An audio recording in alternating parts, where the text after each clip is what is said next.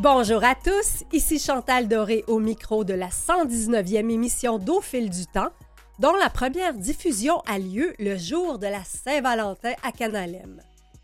L'occasion était trop belle pour parler d'amour, de tendresse et de sexualité avec la sexologue, autrice et conférencière Jocelyne Robert. Je me questionne, fait-on l'amour différemment lorsqu'on a conscience davantage du temps? Est-ce que les tabous autour de la sexualité des hommes et des femmes âgés diminuent au fil du temps? Celles qui n'ont pas de Valentin ou Valentine se retirent-elles du marché de la séduction, préférant fermer boutique? Et comment notre époque et son culte de la jeunesse exacerbe-t-elle les tabous? Comme Jocelyne Robert a aussi beaucoup travaillé avec les jeunes, elle offrira sans doute un éclairage intéressant sur la sexualité de nos enfants et petits-enfants. La tyrannie de l'image sur les réseaux sociaux fragilise particulièrement leur estime personnelle. Jocelyne Robert parle même de malbouffe érotique et de sexe rapido tristo. Ainsi, à l'ère où le sexe est disponible en quelques clics, le plus grand fantasme ne serait-il pas de tomber amoureux, ou plutôt de s'élever en amour? Parce que même si on dit que l'amour rend fou ou aveugle, Jocelyne Robert raconte dans son livre euh, Le sexe en mal d'amour que l'amour rend intelligent et contribue à rester en santé. Nous devions recevoir euh, Jocelyne aujourd'hui pour la deuxième fois. Malheureusement, elle est affectée par un décès dans sa famille. Alors nous vous euh, ferons jouer à nouveau l'entrevue que nous avions eue avec elle le 27 avril 2021 alors que nous étions en plein confinement et qu'elle nous accordait une entrevue pour son livre Vieillir avec panache. Nous parlerons aussi de santé avec le docteur Sébastien Perron, auteur du livre Ton médecin ne te guérira pas ou comment vivre longtemps sans maladie chronique, sans médicaments et bien dans sa peau, publié aux éditions Saint-Jean. J'ai bien aimé d'ailleurs son allégorie des quatre piliers qui tiennent une chaise en équilibre. On prend une courte pause et on accueille le docteur Sébastien Perron.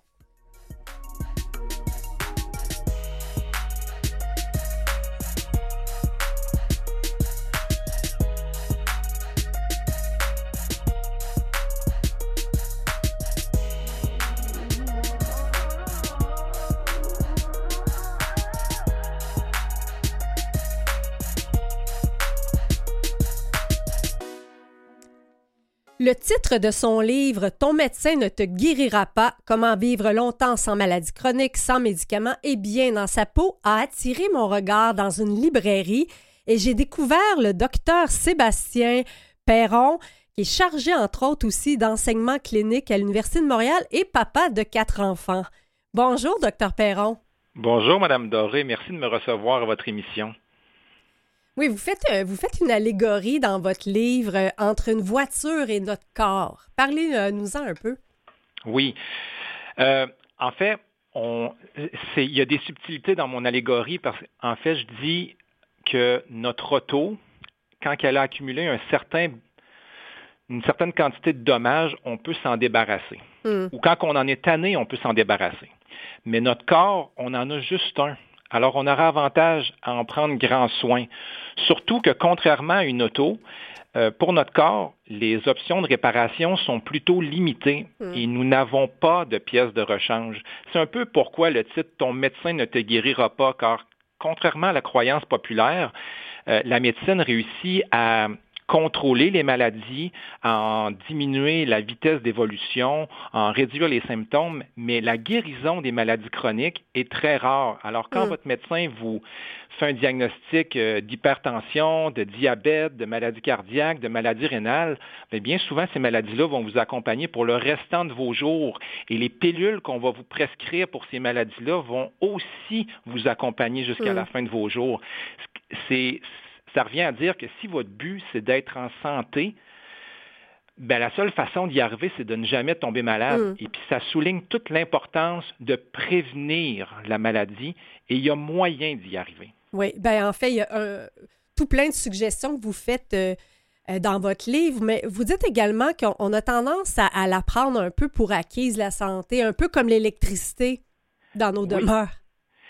Mais effectivement, euh, puis c'est comme l'électricité, c'est quand elle part qu'on se rend compte à quel point on a besoin d'elle.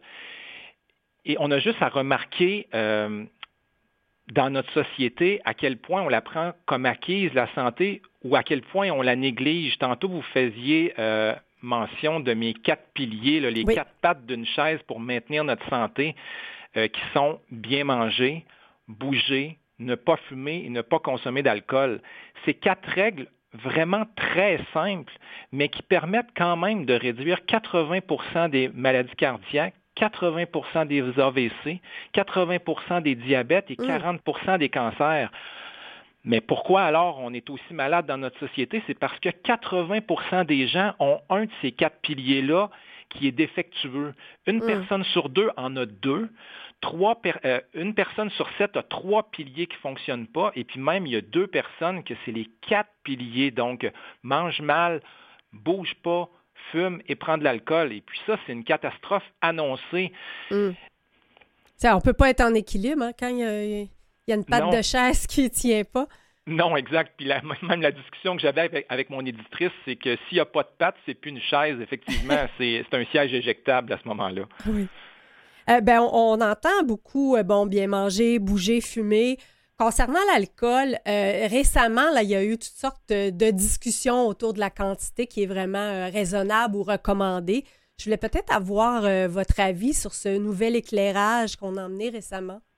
Oui, mon opinion à moi est plutôt concordant avec celui du docteur Martin Junot, le cardiologue à l'Institut de cardiologie de Montréal, mm-hmm. qui avait fait une, une sortie à ce sujet-là. Oui. Euh, c'est sûr qu'on peut le diviser en deux. On peut regarder au niveau cardiovasculaire, globalement, le fait de prendre une consommation pour une femme et une ou deux pour un homme a tendance à avoir un avantage bénéfique sur la, mortalité cardiovasculaire et les maladies cardiovasculaires.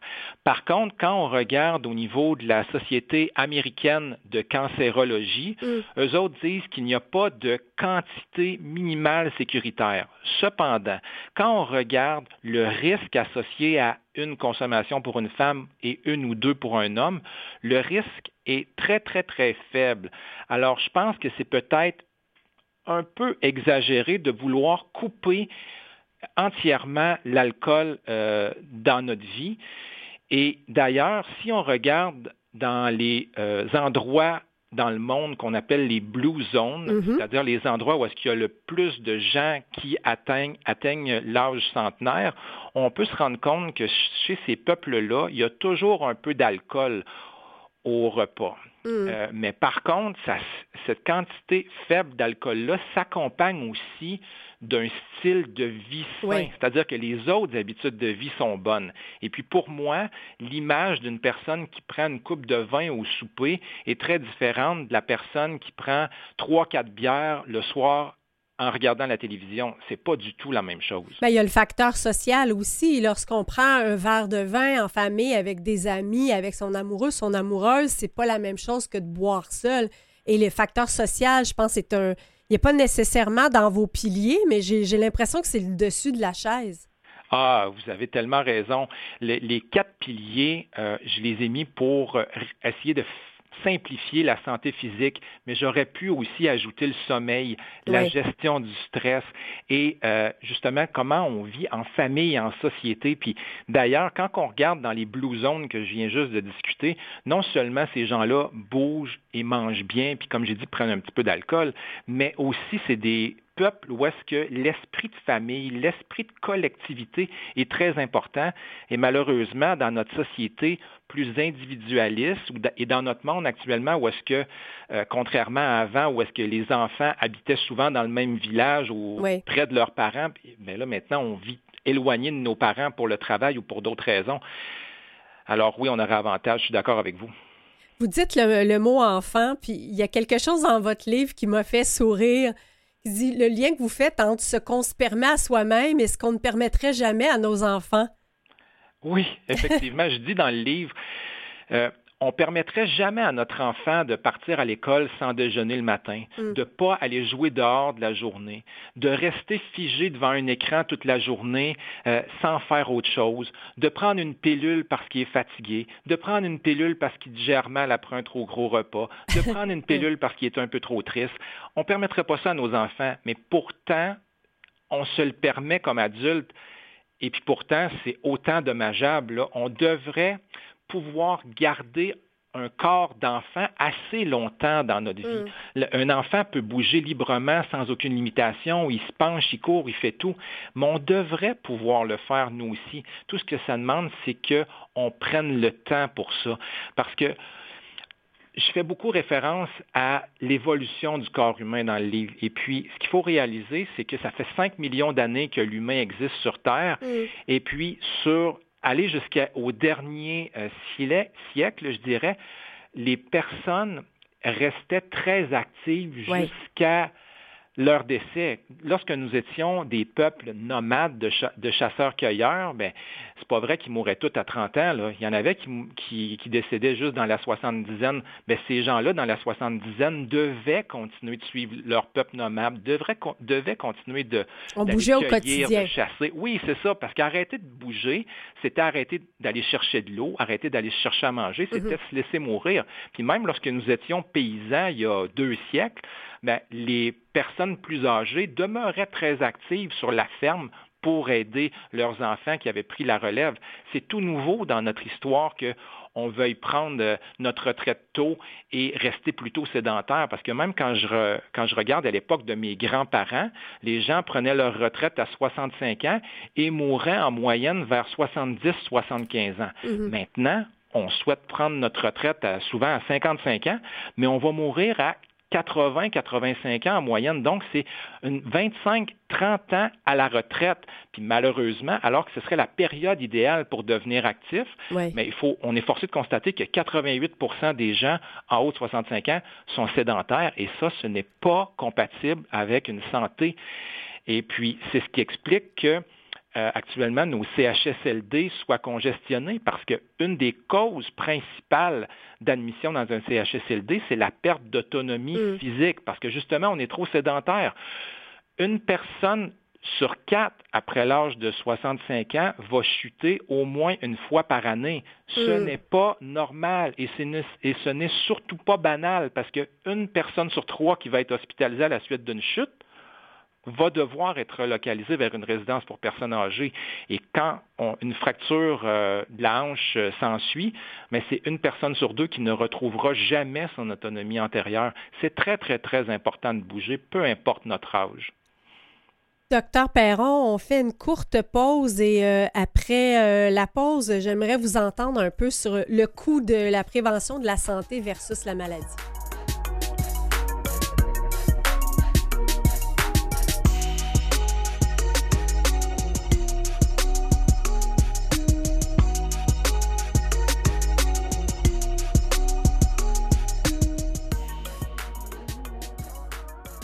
Nous sommes avec le docteur Sébastien Perron, auteur de Ton médecin ne te guérira pas. Docteur Perron, euh, on a parlé à quel point la prévention c'est important, mais j'aimerais peut-être que vous l'illustriez d'une manière économique. Oui comme je vous ai dit tantôt, je vous avais donné quelques exemples qu'on pouvait prévenir à 80% ou 40% pour les cancers, mais j'aurais pu nommer des dizaines et des dizaines de maladies chroniques qu'on pourrait prévenir avec seulement mes quatre piliers de bien manger, bouger, ne pas fumer, ne pas consommer de l'alcool. Avec ces mesures simples-là, je vous promets qu'il n'y aurait plus d'attente dans les urgences. J'ai déjà mm. parlé des CHSLD. Les médecins de famille seraient beaucoup moins débordés et quelqu'un comme moi, qui est un spécialiste en médecine interne, donc en deuxième ligne, se retrouverait quasiment au chômage. Actuellement, 50% du budget du Québec est attribué à la santé. Mm. Et puis même, ça risque de monter à 70% du budget du Québec dans les prochaines années, selon hein, certains économistes. C'est inquiétant, là, avec euh, le vieillissement de la, population. Ce chiffre-là va augmenter drastiquement. Absolument. Puis, il y a le vieillissement de la population, puis il y a aussi le fait qu'on devient de plus en plus malade et de plus en plus tôt.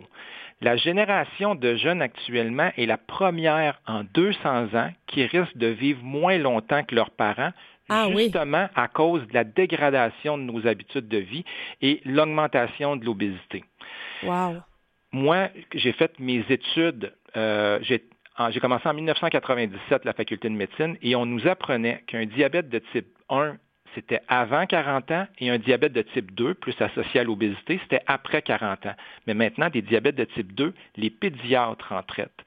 Alors, c'est la maladie, non seulement on est de mm. plus en plus malade, mais on l'est de plus en plus tôt. Et puis, quand on développe une maladie tôt, comme par exemple quelqu'un qui devient diabétique ou cardiaque à 30 ans, mais ben, c'est sûr que dans les 30, 40 prochaines années de sa vie, il va accumuler des complications de cette maladie-là et la petite maladie va devenir grosse, mm. même s'il prend un paquet de médicaments, parce que les médicaments essaient de contrôler, mais c'est jamais, jamais parfait. Il y a tout le temps un petit peu de, complications qui vont survenir. Alors, c'est des gros, gros budgets qui sont mm-hmm. faits actuellement pour traiter les maladies, mais malheureusement, on agit juste en aval de la maladie. On agit très peu en amont pour la prévenir. Sur l'énorme budget de milliards de dollars qui sont attribués, il y a seulement 3% de ce budget-là qui est accordé à la prévention. 3% seulement accordé à la prévention. Donc, je comprends quand, vous dites dans votre livre que vous souhaitez lancer une grande révolution culturelle, euh, vous avez les chiffres qui viennent l'appuyer. Oui, exact. On est même en retard par rapport à l'Ontario, qui eux autres, c'est environ 5% Et puis, c'est non seulement en faire la promotion, mais en donner les moyens aux gens. Euh, c'est pas normal que si vous voulez aller à l'épicerie aujourd'hui, puis vous voulez avoir des calories mm.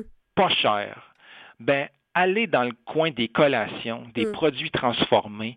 Euh, vous allez euh, avoir plein de calories pas chères. C'est beaucoup moins cher s'acheter de la saucisse hot dog que de s'acheter euh, du porc ou du poulet non, euh, brut, non transformé.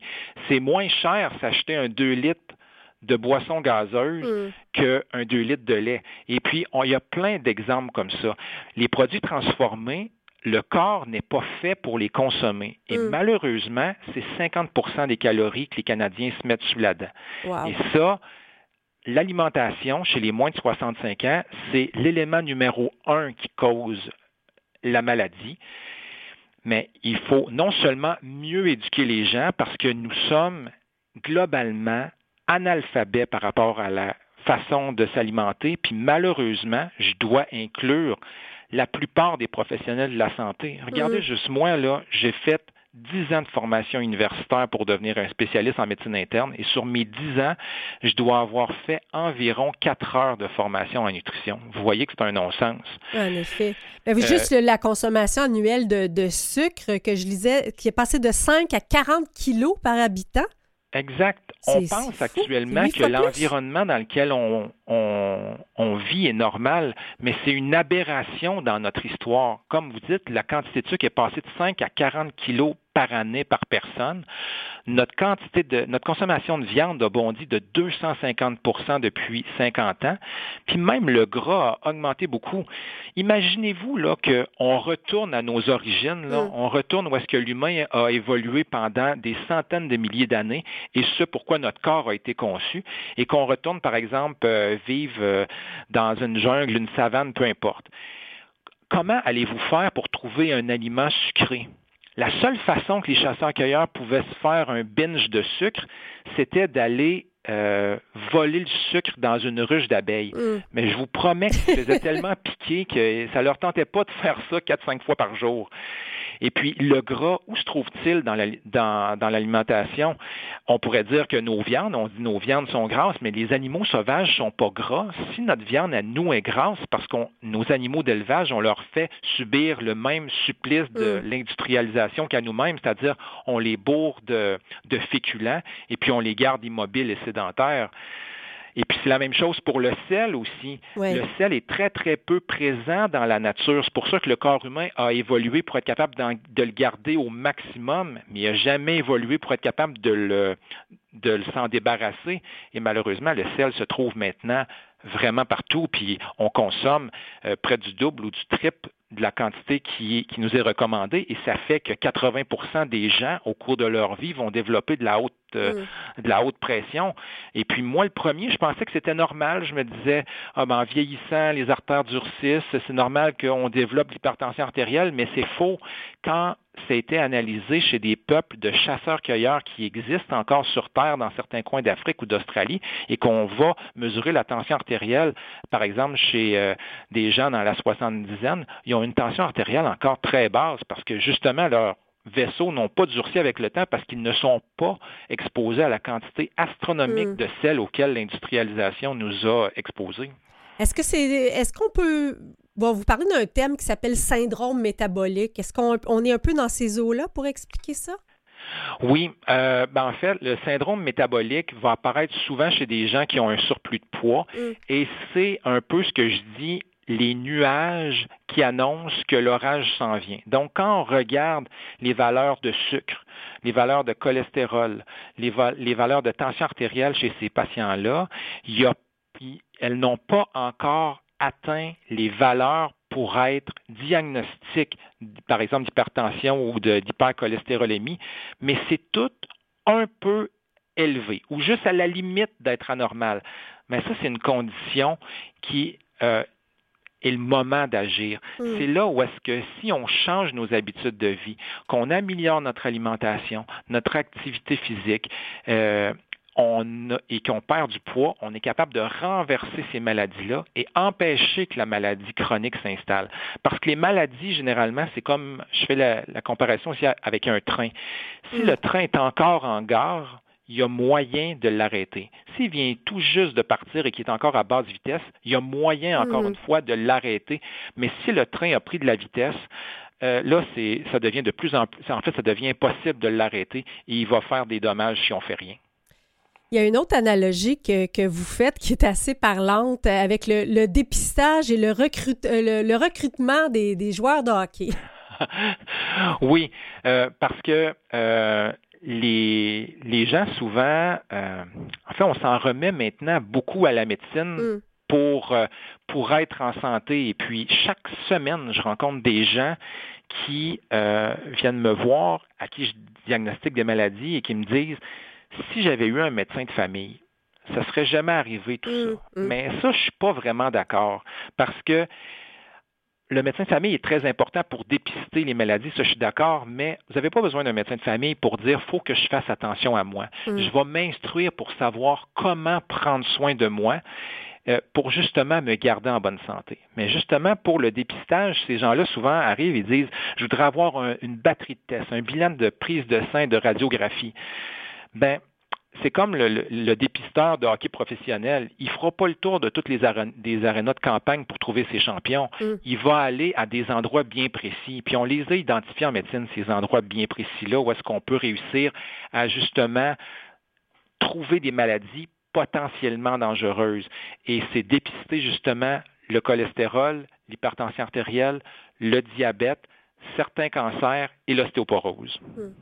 Donc, est-ce qu'il y aurait des dépistages qu'on fait pour rien ou qui peuvent être alarmants inutilement? Euh, oui, mais généralement, ça ne devrait pas être fait parce que le médecin de famille que vous allez rencontrer suit euh, des recommandations établies par des lignes directrices professionnelles et euh, normalement, ça ne devrait pas avoir lieu. Mais c'est vrai que souvent, on va arrêter certains dépistages. Par exemple, le cancer de la prostate, on va le dépister entre 50 et 70 ans. Alors là, la personne de 71 va dire pourquoi on ne recherche plus mon cancer de la prostate? Mm. Euh, je ne compte plus. Euh, je suis rendu trop vieux. Euh, non, c'est n'est pas parce que vous ne comptez plus. C'est parce que le cancer de la prostate est un cancer qui évolue très lentement. Alors même si on vous le trouvait à 71 ans, mm-hmm. on va vous causer du stress avec ça. On va venir transformer complètement votre mindset. Vous ne vous sentirez plus en santé et bien. Vous allez vivre en, fonction en fonction d'une personne porteuse d'un cancer vous allez vouloir subir des traitements qui vont peut-être vous amener plus d'effets secondaires qu'autre chose, alors que si on n'avait pas su que le cancer de la prostate était là, bien, il aurait évolué tellement longtemps, euh, sur tellement longtemps que probablement euh, vous seriez décédé d'autres choses, mm. mais en, demeurant heureux, en vous croyant en santé, parce que le jour où est-ce qu'on se sait malade, notre vie change complètement et euh, ça vient affecter notre capacité à être, à être heureux. Bien, il y a un peu aussi, euh, bon, il y a des gens que, que toute leur vie refusaient d'aller voir le docteur, qui sont, qui sont décédés d'un coup, puis d'autres euh, que, qui en deviennent hypochondriaques, qui sont aussi sur, un, sur Google en train de, de s'auto-diagnostiquer toutes sortes de choses. Ça doit contribuer beaucoup au stress, ça? Oui, c'est vrai, c'est vrai. On, vit dans une, euh, une culture un peu de maladie, puis c'est difficile d'en vouloir aux gens. La maladie est partout. Euh, après 65 ans, euh, c'est une personne sur quatre qui est diabétique, qui est cardiaque, qui fait de l'ostéoporose. Je veux dire, tout le monde une personne sur deux a une maladie chronique après 65 ans. Alors, les gens deviennent très à l'affût de, de se dire est-ce que moi-même je suis malade, est-ce que je devrais prendre des pilules? On s'en remet beaucoup à la médecine, puis c'est nouveau dans l'histoire de l'humanité, ça aussi. Puis je peux comprendre parce que la médecine, dans les 100 dernières années, a fait des bons de géants. On a juste à réaliser qu'il y a 100 ans ou à peu près, l'insuline n'existait pas, les antibiotiques n'existaient pas. Il y a 100 ans, les gens mouraient principalement de, d'infections pulmonaires, d'infections digestives. Beaucoup d'enfants en bas âge. Oui, des choses qui nous paraissent banales aujourd'hui, alors qu'aujourd'hui, on est capable de prendre de, facilement traiter ça. Les infections, nos antibiotiques sont très puissants. Euh, les accidents, les techniques chirurgicales se sont perfectionnées. On est capable de faire des petits miracles. Mais au, au chapitre des maladies chroniques, par contre, on a encore des choses à faire parce qu'on est capable de contrôler imparfaitement ces maladies-là mais pas les guérir. Hmm. Euh, j'ai une petite question. Euh, on est près de la fin de l'entrevue. Une petite question. Euh, j'ai une nièce qui est emballée par le air fryer. Je me dis, est-ce que c'est bon ou pas bon? j'ai de la misère à répondre à la question, mais c'est sûr que le fait que ce soit frit à l'air, mais pour moi, c'est une meilleure idée que dans l'huile parce que les mhm. matières grasses vont être beaucoup moins grandes. Par contre, n'étant pas un spécialiste de la cuisine, mais me fiant à ce que je, ce que je vois et ce que je fais, ce qu'on met dans le air fryer, généralement, a quand même un peu de panure. Alors, ça demeure mhm. des choix imparfaits, mais c'est quand même mieux que frit. Puis, moi, ce que je vise là avec le livre, c'est je, présente des idéaux, mais je ne dis pas qu'il faut atteindre nécessairement ces idéaux-là. Il faut juste les connaître. Et avancer, avancer un pas de plus. Ben exactement. On n'est pas obligé de les atteindre nécessairement, mais au moins quand on en déroge, si on en prend conscience, ben ça nous permet de pas être hey, docteur Perron, tous, les jours. Docteur Perron, on vous remercie d'avoir été avec nous. Euh, votre livre est euh, une lecture essentielle. Merci. Je vous remercie beaucoup. Bonne fin de journée à vous. Au plaisir. Au revoir.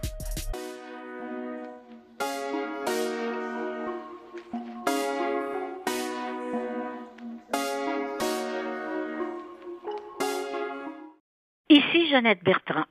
Vous écoutez l'émission Au fil du temps avec Chantal Doré. Merci, ma belle Jeannette. Cette semaine, il y a une vedette internationale qui a fait couler beaucoup d'encre numérique, et ce même sur la page Facebook de l'émission Au fil du temps. Madonna, 64 ans, est apparue à ses fans avec un visage, ma foi, méconnaissable. J'ai repartagé sur la page Facebook de l'émission un montage de photos au fil du temps dont la mention parlait du refus de vieillir. Cette parution a fait réagir des auditeurs de l'émission et ça nous a amené à une discussion. Est-ce qu'on devrait commenter ou pas l'apparence d'une personne? Or, pour moi, Madonna, c'est beaucoup plus qu'une personne. C'est une icône de ma génération X, c'est un symbole de la réinvention et du refus des conventions. J'aurais aimé qu'elle nous présente une sexagénaire fière du temps qui passe, fière d'avoir révolutionné la musique, la danse, la vidéo, la mode et certains mouvements sociaux. Je m'attendais, comme on dit en anglais, à une proposition badass de la représentation de la femme vieillissante. Parce que pour les femmes dans la cinquantaine comme moi, avoir des modèles de femmes qui affirment pleinement leur ligne du temps me semble essentiel. Pas question de juger ici les femmes qui ont recours à des soins médico-esthétiques. mais cela me questionne en termes de message intergénérationnel. Déjà qu'un nombre effarant de jeunes utilisent les filtres de réseaux sociaux pour offrir une image d'elle irréelle, ce qui accentue les problèmes d'estime de soi. Et c'est pas moi qui le dis, mais plutôt euh, des spécialistes comme l'organisme Équilibre qui vise à favoriser le développement d'une image corporelle positive. Je vous invite d'ailleurs à lire leur article sur le site écrit par la docteure Charlotte Gamache. Pourrait-on, s'il vous plaît, vieillir avec panache? C'est le titre du dernier livre de la sexologue, autrice et conférencière Jocelyne Robert. Nous devions recevoir Jocelyne aujourd'hui, mais malheureusement, cycle de la vie oblige, elle a dû annuler pour cause de mortalité dans sa famille. Je vous offre donc l'entretien que nous avons eu, elle et moi, le 27 avril 2021, alors que nous étions en contexte de confinement, et ma foi, une entrevue où Jocelyne est tout feu, tout flamme. Jocelyne Robert, euh, elle est en feu et surtout en furie. elle publie ces jours-ci un véritable cri du cœur qui est mûri pendant la pandémie, vieillir avec panache, mais aussi dignement et même fièrement entretien avec une vieille personne qui ne mâche pas ses mots. Et ces mots-là, ce sont ceux de Sylvia Galipo, journaliste à la presse. Et je trouvais, Jocelyne, que c'était tellement une, belle introduction que j'ai décidé de les emprunter à Sylvia. Bon, ben, pourquoi, pourquoi pas? Hein? Pourquoi pas? Je pense qu'elle elle a dit juste. D'ailleurs, elle m'avait dit, je vais me permettre de dire vieux et vieille parce que vous le dites. Comme ça, je n'aurai pas l'air de vous insulter. Et voilà. Puis votre petite chanson en, pré, en préambule de notre ami Pierre, euh, c'était tout à fait, tout à fait charmant. Je suis plus indignée qu'en furie. J'étais plus indignée qu'en furie, mais euh, c'est correct de dire en furie aussi. Il y a des bouts dans mon livre où, où je suis un petit peu en furie, le contre contre le traitement très mm. souvent qu'on réserve aux vieux et aux vieilles. Puis je voudrais euh, tout de suite dire, là, j'avais même pas commencé à me poser des questions, puis je suis déjà partie, vous allez dire, mais je voudrais dire que euh, aux gens qui nous écoutent que pour moi, les mots vieux, vieille, vieillesse, vieillard, ça devrait être des beaux mots. Il n'y a pas de raison qu'on déteste ces mots-là. Qui certains, y a, y a, euh, certains en ont même un dégoût, de, comme si euh, vieux c'était forcément euh, malsain, tout croche, à mettre au mm-hmm. rebut. Il y a un monsieur qui m'a écrit votre livre m'a fait tellement bien, je me mm. prenais pour un serpu à rien, comme dans la publicité.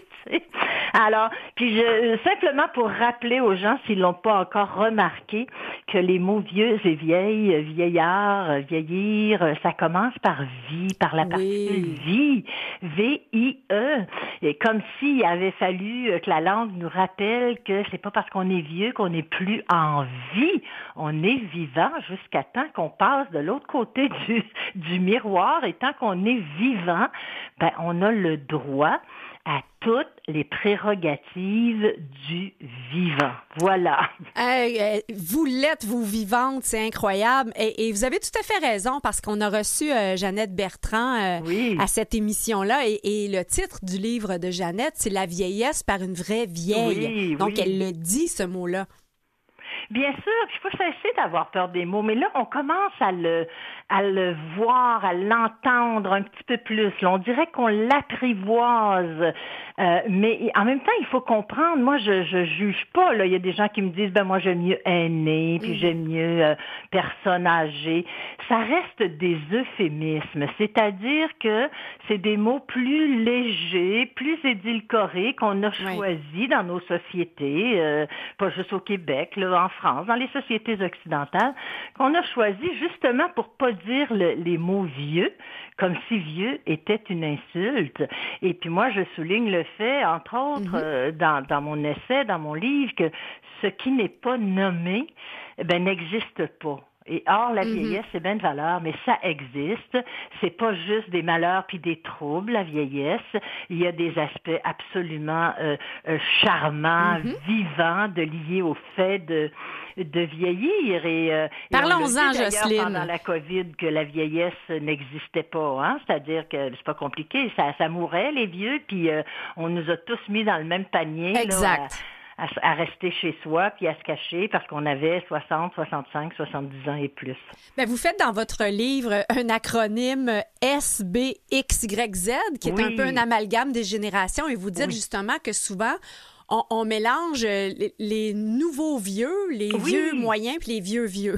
oui, puis, puis encore là, euh, il n'y a pas question de, de, de, comment dire, de dévaloriser ou de juger les vieux vieux, mais il faut cesser de mettre toutes les personnes de plus de 65 ans, disons, je dis 65 mhm. ans, là. je prends cet âge-là parce que c'est l'âge où on reçoit la fameuse euh, pension de sécurité de la vieillesse. Là. Alors, on met souvent toutes les personnes de 65 ans et plus dans, dans le même panier, on en fait une sorte de magma, d'amalgame, mhm. Alors que les personnes de 65 ans et à 100 ans sont tous aussi différents les uns des autres qu'on l'est à 40 ans ou qu'on l'est à 30 ans. C'est pas parce qu'on est plus vieux que tout à coup on est tous pareils là. Et, il faut il faut prendre conscience de ça. On dirait qu'on les met tellement dans un ghetto, on les ghettoise tellement euh, qu'on en fait une sorte de soupe aux vieux là. Puis euh, voilà, tu sais, ils sont tous euh, sont tous pareils. Puis et, c'est sûr que ce qui m'a mis en furie, comme vous l'avez dit en préambule, c'est beaucoup le traitement qu'on a fait aux vieux dans, pendant la Début de la pandémie. On est encore dans la COVID, mais disons qu'on est moins dans cette réalité-là que l'an dernier, les vieux qui mouraient euh, partout. CHSLD et autres, alors que c'est tellement peu de, gens qui sont en CHSLD. La plupart des, des, aînés, des vieux, jeunes vieux sont à la maison. Ben, absolument, puis ils sont autonomes, ils sont, sont parfois dans des résidences, mais des résidences de personnes mm-hmm. autonomes. Moi, depuis, je dirais, une dizaine d'années, je fais à peu près que ça, sur le plan professionnel, rencontrer, soit dans des organisations de résidence, soit mm-hmm. dans des groupes de retraités euh, en conférence, des personnes, euh, des personnes de plus de, bon, je dirais de 50 à 100 ans. Là.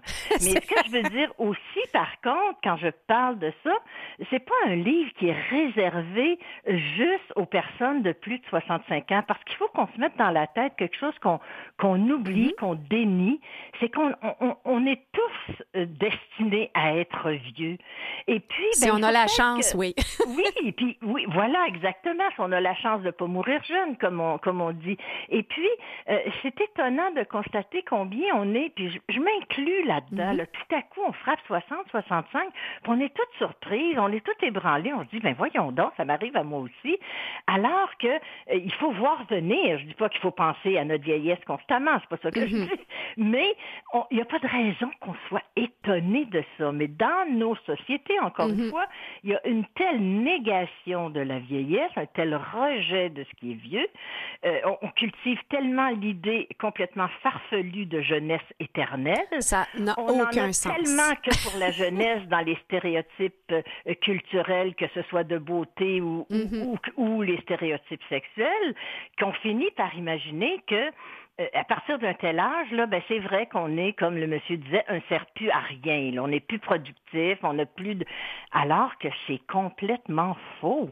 Euh, c'est, c'est, je dis pas qu'il n'y a pas des fragilités, mm-hmm. il y en a, mais il y a des forces aussi. Il y a une capacité de présence qui est décuplée, une capacité de, de, comment dire, de se rendre disponible à la joie parce qu'on a un peu plus de temps, à la joie, à la rencontre, à être moins à courir de mm-hmm. tout bord, côté sur, euh, pour l'efficacité, pour la performance.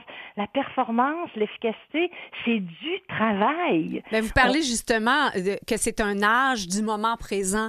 Et on parle de plus en plus maintenant de la méditation pleine conscience, d'être dans le moment présent. Et c'est un âge où on peut connecter à ça.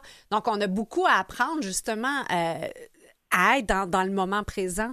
Mais oui, puis quand on regarde, par exemple, euh, on regarde, par exemple, un jeune enfant, là, deux ans, trois ans, avec son grand-papa mhm. ou avec son arrière-grand-maman. Tous les deux sont dans le moment présent. de deux ans. Et quand on est ensemble, ce qui est très rare, évidemment, depuis un an avec la mm. COVID, mais quand on est en présence l'une à l'autre, euh, euh, on est toutes les deux, hein, autant dans le moment présent.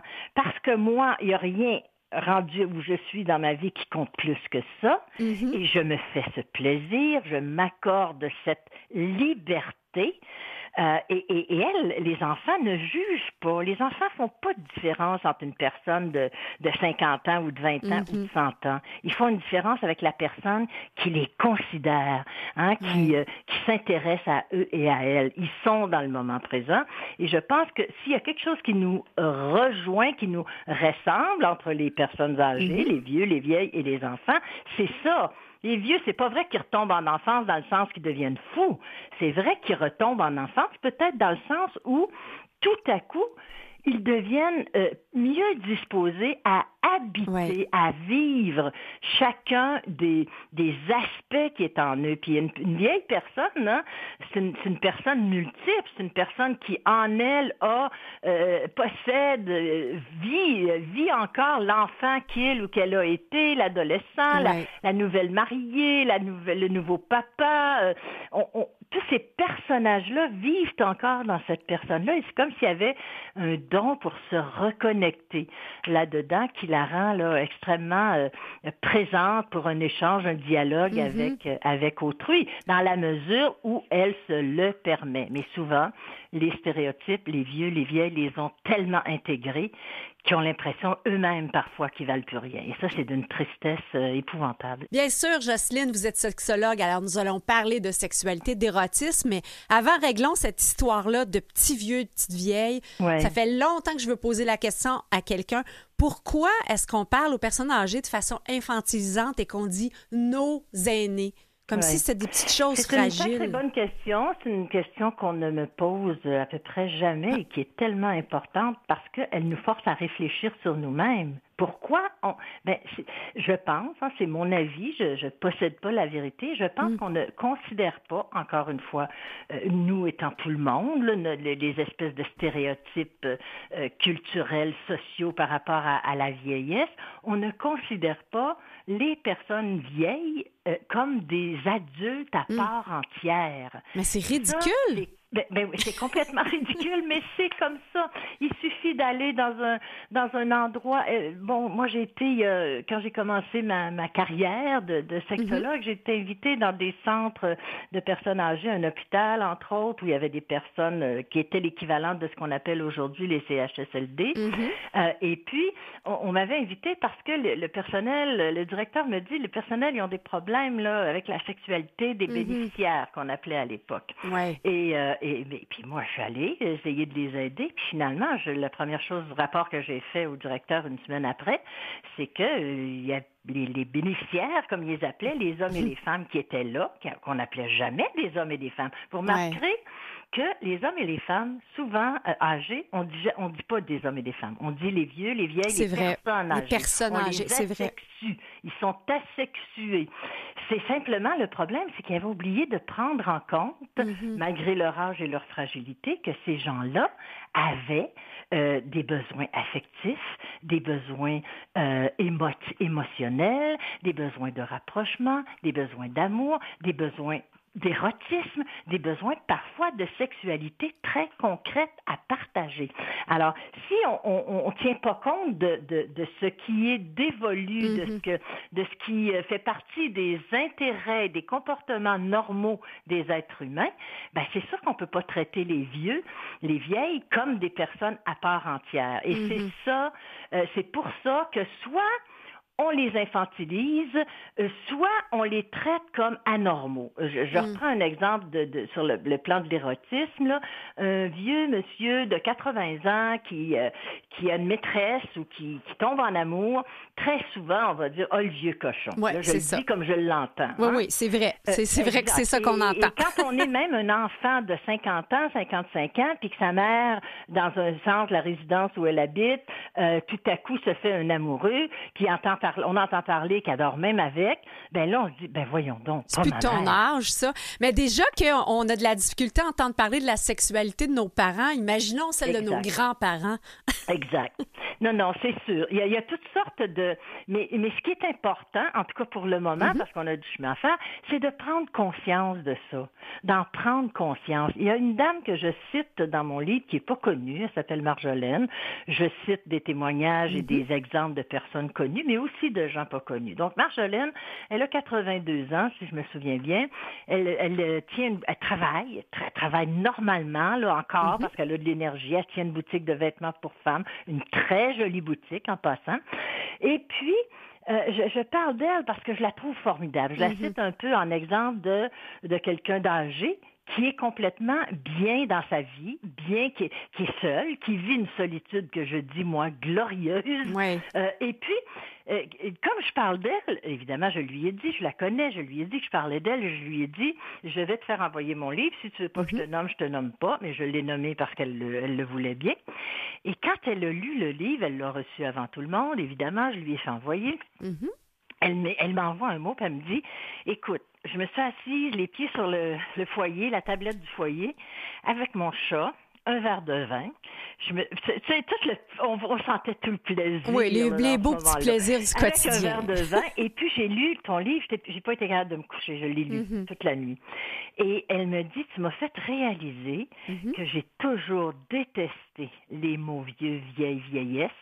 Je voulais pas qu'on me dise ça, même si j'en suis et je ne sais pas pourquoi. C'est ça la prise de mhm. conscience. Se rendre compte qu'on a intériorisé, pris en soi des choses finalement avec lesquelles on n'est pas d'accord, mais qu'on porte après, tu sais, qu'on véhicule plus ou moins consciemment. Vous employez même le mot tabou génère. Ben oui, j'utilise tabou génère parce que euh, à partir de 60 ans, c'est ça qu'on est. Mm. On est des tabous génères. C'est tabou de, de vieillir. Regardons juste la folie de. Euh, puis j'ai rien contre ça, là, mais la, la folie de la jeunesse éternelle. Moi, je dis dans le livre et je le pense profondément. Je préfère. J'aime bien ça quand on me dit que je parais jeune. Euh, je vais avoir 73 ans dans mm-hmm. quelques jours. Sauf que euh, ce que je préfère entre tous, c'est savoir être vieille. J'aime bien mieux savoir être vieille jouir, profiter de, de ce temps-là qui m'est accordé que de savoir paraître jeune. Entre savoir-être et savoir paraître, j'aime mieux savoir-être.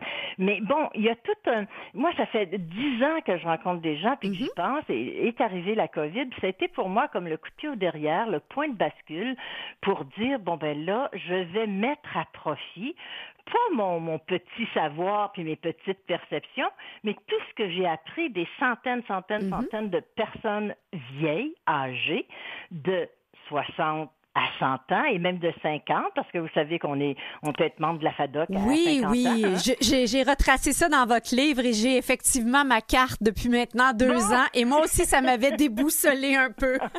ma fille a 50 ans, puis elle me dit, maman, dis-moi pas que je peux être membre de la FADOC. C'est pas vrai. Ça, c'est pour dire comment on a, on a, et ça, on a tous ça en partage. Puis, puis il faut le comprendre. Il ne s'agit pas de juger. Il s'agit de, de réfléchir, de se demander pourquoi dans le simple but de, de, de, vieillir plus heureux, de vieillir euh, plus dans la joie. La joie, c'est tellement important. On regarde, regardons juste un bébé naissant. Euh, il va s'approcher de la joie, il va s'éloigner de la douleur quand il tête le sein de sa mère ou la ou le biberon, peu importe. Euh, non seulement il, il se nourrit, bien mm-hmm. sûr, mais il se rapproche du plaisir, du plaisir que ça lui apporte. Et tout à coup, après 60 ans, quand vous, je, reviens un peu à votre question de départ, pourquoi mm-hmm. est-ce qu'on les infantilise? Et comme ça, après 60 ans, on n'avait plus le droit à rien on n'a plus le droit au plaisir, on n'a plus le droit, on est, on est improductif. Ah, Jocelyne, une, euh, dernière question. On s'est fait traiter sur les réseaux sociaux ah, oui. Hein? Bon, je m'excuse, je vous ai coupé. Là. Non, non, non, on a à peine une petite minute. Je veux simplement savoir, depuis Les Femmes Vintage que vous avez, qui est un ouvrage assez fondateur, quelle différence vous faites avec ce nouvel ouvrage-là? Vous, vous êtes consacré au vieillissement, au féminin, mais mettons quelques mots, là, la différence. Qu'est-ce qu'on va y retrouver? bon, différence fondamentale, je dirais la première, c'est qu'en 2010, ça s'appelait Les Femmes Vintage. Bien sûr, ça concernait aussi les hommes, mais je m'adressais vraiment aux mm-hmm. femmes. C'est un livre qui était destiné aux femmes de 50 ans à peu près et plus pour apprivoiser parce que les femmes plus que les hommes ont cette espèce de, à cause encore une fois de ce qui est véhiculé dans nos sociétés, ont cette espèce de peur d'être vieille, de peur d'être seule, de peur de plus être belle, de peur d'être plus désirable. Les hommes, là, des fois, ils ont 60 ans, une belle bédaine, puis ils, s'imaginent pas qu'ils sont plus indésirable. Hey, Jocelyne, je vais inviter nos lecteurs à, lire. La euh, différence fondamentale? Ce livre-là, il est vraiment destiné aux hommes autant qu'aux femmes et à une réflexion, euh, euh, bon, qui inclut la peur de vieillir. Il y a un chapitre là-dessus.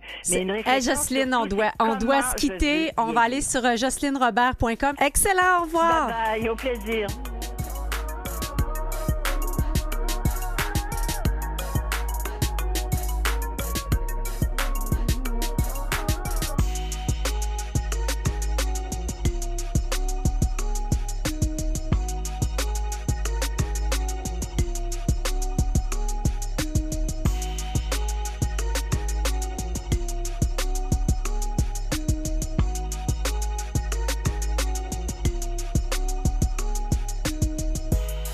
Ce jour de la Saint-Valentin, jour de la première diffusion pour notre 119e émission, je me suis intéressée aux couples qui durent et qui sont toujours heureux ensemble. On parlait avec le docteur Sébastien Perron des quatre piliers pour être en santé. Ben, il semblerait que l'amour durable et épanouissant repose également sur quatre piliers. Les voici. D'abord, entretenir la passion, tout en sachant et en acceptant qu'elle se transforme au fil du temps. J'aime particulièrement l'idée de se donner des rendez-vous et de cultiver des petits rituels amoureux. Deuxième, créer un environnement de confiance. Troisième, avoir des projets communs qui évoluent, basés sur des valeurs similaires. Et enfin, le dernier et non le moindre, la communication, la fameuse communication. Il existe plein d'outils pour nous aider, dont la communication non violente inventée par Marshall B. Rosenberg, qu'on dit aussi communication bienveillante, et qui est aussi basée sur quatre principes d'action. Donc, c'est un acronyme qui est OEBD. O pour observer les comportements sans juger. E pour nommer ses ressentis et ses émotions.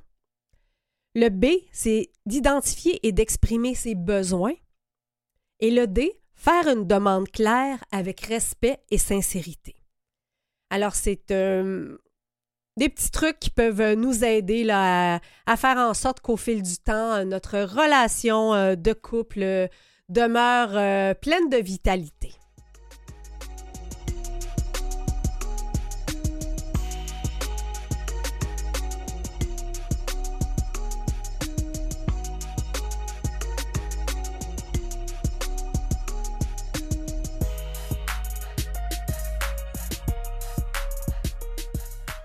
L'un des plaisirs en amoureux, c'est d'écouter un film ou une série collé-collé sur le divan. Ça peut aussi être une biographie à la télé et je vous en suggère euh, deux sur euh, tout.tv. Il y a d'abord celui sur Viola Léger qui nous a malheureusement euh, quitté dernièrement le 28 janvier. Viola Léger était sénatrice, comédienne, évidemment reconnue pour son rôle remarquable en tant que la Sagouine. Le titre euh, de cette euh, biographie télévisée s'appelle Se découvrir comédienne. Mon autre euh, suggestion est Antonine Maillet. Le titre s'appelle Mes pensées flottantes et ça a été mis en ligne l'année dernière sur tout.tv et ce sont de sages entretiens avec André Robitaille. Voilà donc deux personnes inspirantes de qui nous pouvons apprendre à mieux vivre et à mieux vieillir.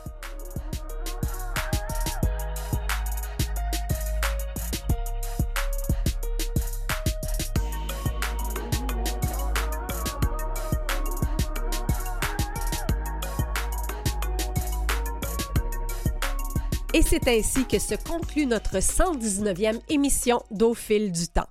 Ici Chantal Doré avec vous. Merci chaleureusement d'avoir été avec nous. Nos invités cette semaine étaient le docteur Sébastien Perron. Son livre s'appelle Ton médecin ne te guérira pas. Comment vivre longtemps sans maladie chronique, sans médicaments et bien dans ta peau aux éditions Saint-Jean. Merci également à la sexologue, autrice et conférencière euh, Jocelyne Robert qui a publié de très nombreux, ouvrages. Elle a même d'ailleurs un roman à son actif, ce que j'ai euh, découvert. Toute une collection de livres aussi qui s'adressent aux jeunes euh, sur leur sexualité. Puis il y a également un full sexuel chez les ados. Je vous cite deux des livres dont nous avons parlé, Le sexe en mal d'amour et Vieillir avec panache, tous deux publiés aux éditions de l'Homme.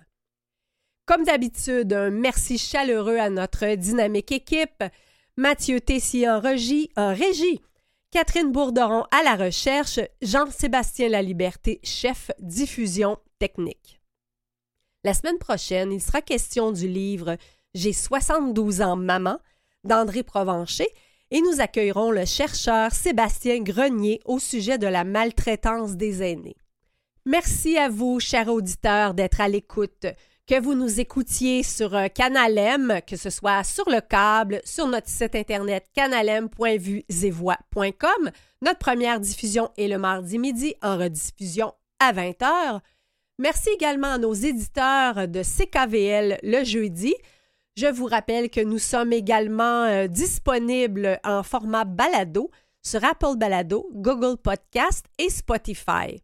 Tiens, ça pourrait être une recommandation intéressante pour garder votre chaise bien solide en activant le pilier de la santé. Peut-être aller prendre euh, une belle grande marche euh, au plein air en écoutant l'un ou l'autre de nos 118e autres émissions. Je vous donne également euh, rendez-vous sur euh, la page Facebook de l'émission. C'est euh, Au fil du temps à Canalem et je vous propose que l'on poursuive le dialogue. Et si vous avez des suggestions d'invités, nous pourrions les transmettre à Catherine Bourderon, notre cherchiste, ou encore si vous avez des récits de vie inspirants, des personnes qui vieillissent avec grâce et vitalité, n'hésitez pas à nous écrire, ça nous fera plaisir d'entrer en contact avec vous. Alors voilà, euh, chers auditeurs, je vous souhaite une magnifique semaine et je vous dis à la semaine prochaine.